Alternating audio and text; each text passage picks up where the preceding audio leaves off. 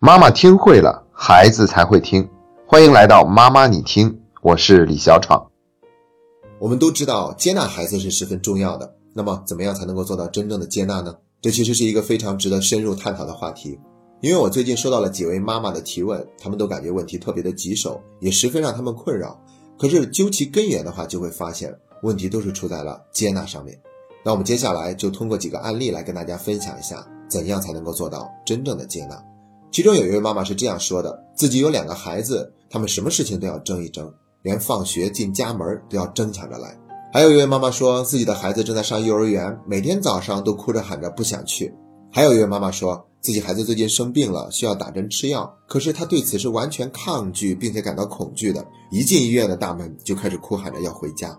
关键是这些妈妈在面临这些问题的时候，她并不是完全的束手无策的，而是做出了很多努力的尝试，也会用一些正确的教育方法去跟孩子沟通，比如说同理心的方式，感受孩子的感受，沟通孩子的感受，并且表达一份理解，然后再用温柔而坚定的态度告诉他妈妈的立场。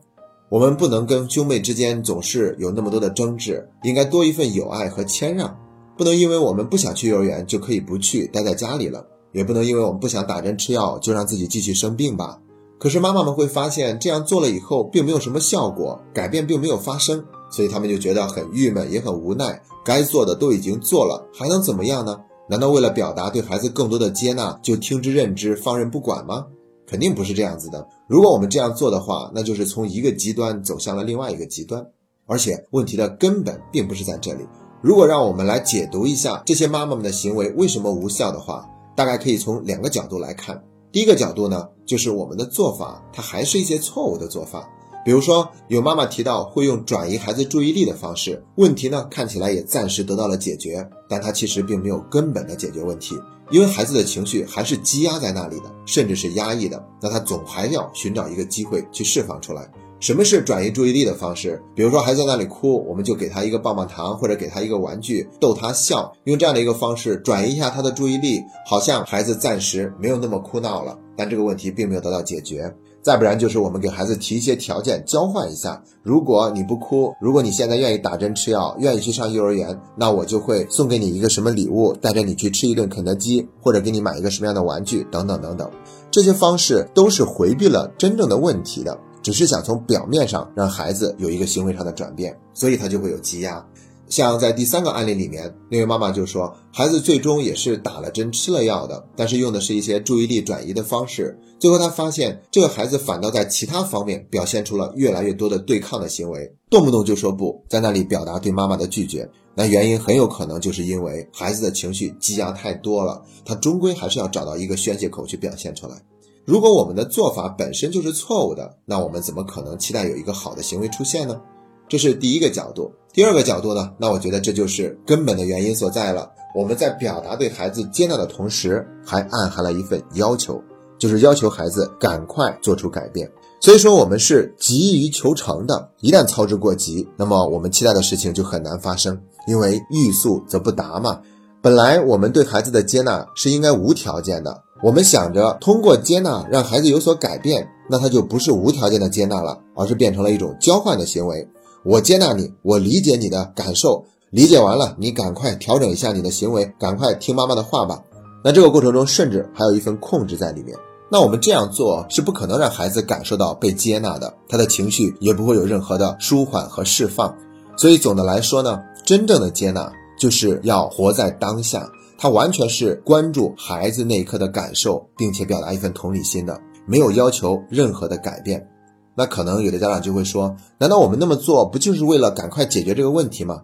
是的，问题的确要解决，但是我们不能为了要解决问题而干扰了我们对孩子的接纳的态度吧？因为一旦我们的接纳不够纯粹了的话，这个问题就会变得更加复杂、更难解决了。所以我们要把这二者区分开来，那一刻不为改变而去接纳孩子。就是纯粹的去表达对孩子的那份理解，还有那份尊重。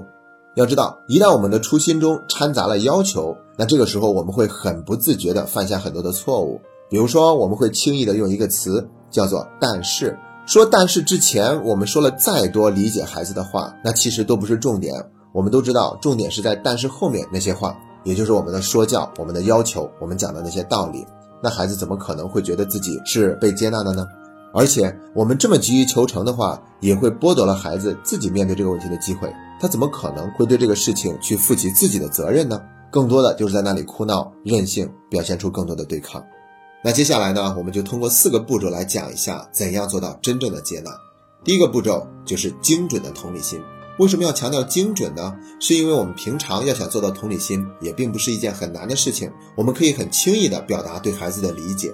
比如，我们可以对孩子说：“我知道很多事情你都想超过你哥哥，是吗？哥哥有的时候一些行为让你感觉很讨厌，是吗？”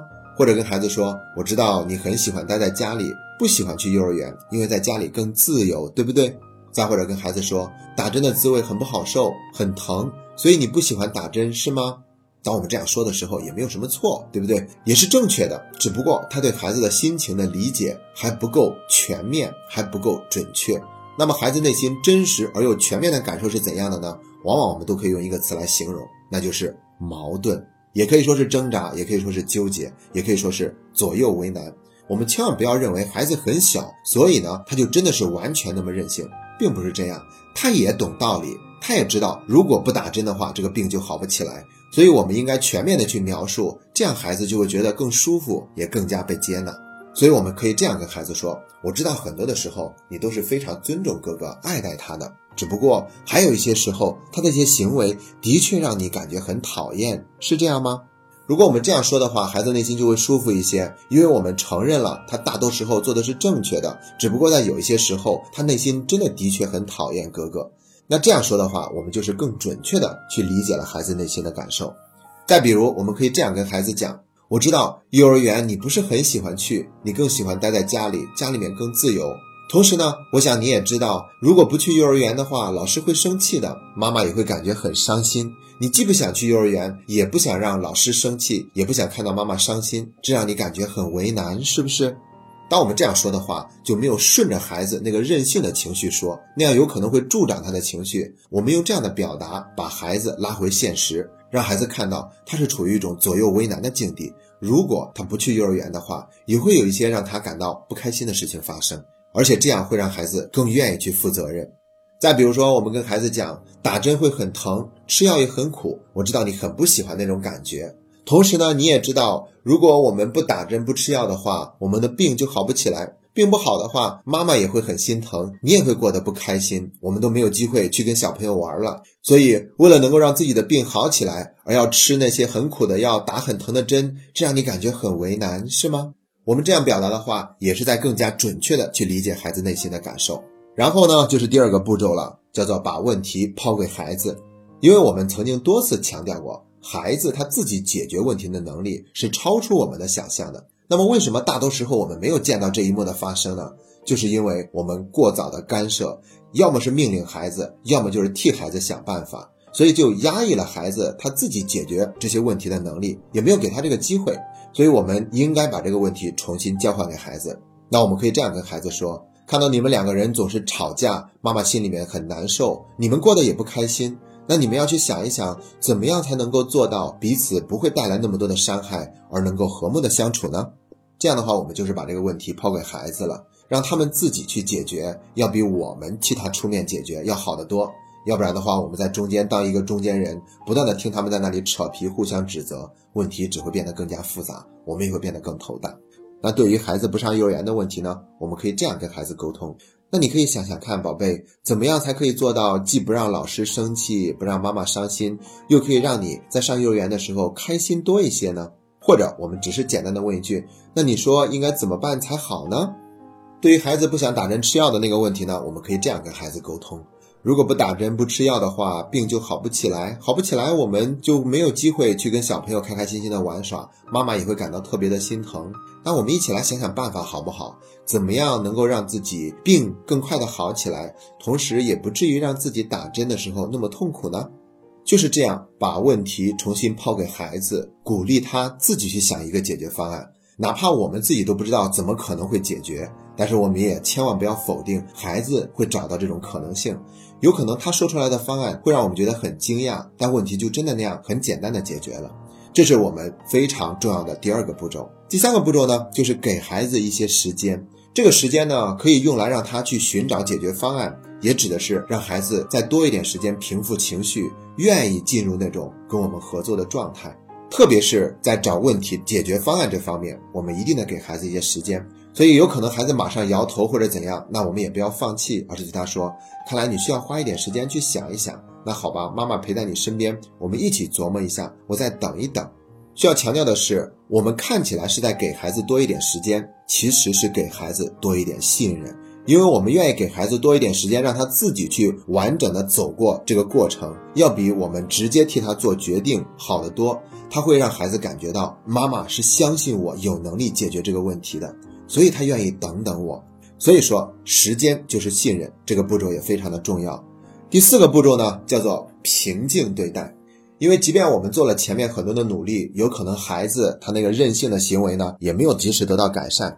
那这个时候怎么办呢？我们只能是平静的对待，千万不要觉得自己能做的都已经做了，还想怎样？接下来就忍不住开始对孩子发火，去控制，去强加的去管理，这样就等于一下子就退回原来的极端状态了。所以那一刻，我们平静的对待可能会更好一些。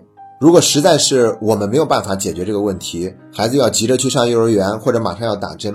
那可能需要其他人出面来帮助我们解决这个问题，他可能会比我们一直待在那里去亲自解决这个问题效果更好一些。另外呢，还想强调一点，就是当出现这样的情况的时候啊，也就提醒着我们不能只盯着问题本身去解决问题了，我们必须得在日常生活中就做好充分的铺垫来解决问题，这样才有可能在面临那个事情的时候非常着急的情况之下，还能够有一个好的转变。比如说，为了让孩子主动上幼儿园。我们可以跟他在一块玩积木，然后演一个故事。故事里面呢，主人公是个小白兔，然后我们编这个故事说，小白兔它很小，不想上幼儿园。那这个时候呢，宝宝你来扮演小白兔的妈妈，你会给小白兔说些什么呢？那我们一起来想办法，小白兔它怎么样才可以去开开心心的上幼儿园呢？我们用这样的一种模拟的场景，就可以演练了一下孩子他面临上幼儿园这个问题应该怎么去解决。同样，孩子打针吃药这个方面呢，我们也可以平常的时候跟孩子多一些沟通。打针的时候是怎么疼的？那种疼是怎么个疼法？当时你心里都想了些什么？你会觉得妈妈不要你了吗？当我们这样去跟孩子沟通的时候，我们就是在做好了一个铺垫。又或者，我们只不过是在日常生活中再更多的一点表达对孩子的关爱，或者是像我们经常所提到的，陪着孩子静静的坐一会儿。那都有可能会给到孩子一份信任的力量，也让孩子更愿意为自己的行为负责，减少那些任性的行为出现。好了，这就是我们今天讲的这四个步骤：精确的同理心，把问题交还给孩子，给孩子一点时间，最后是平静的对待。相信当我们能够这样做的时候，就意味着我们做到了更加纯粹的接纳。今天的节目就到这里，这是妈妈你听陪你走过的第一百八十一天。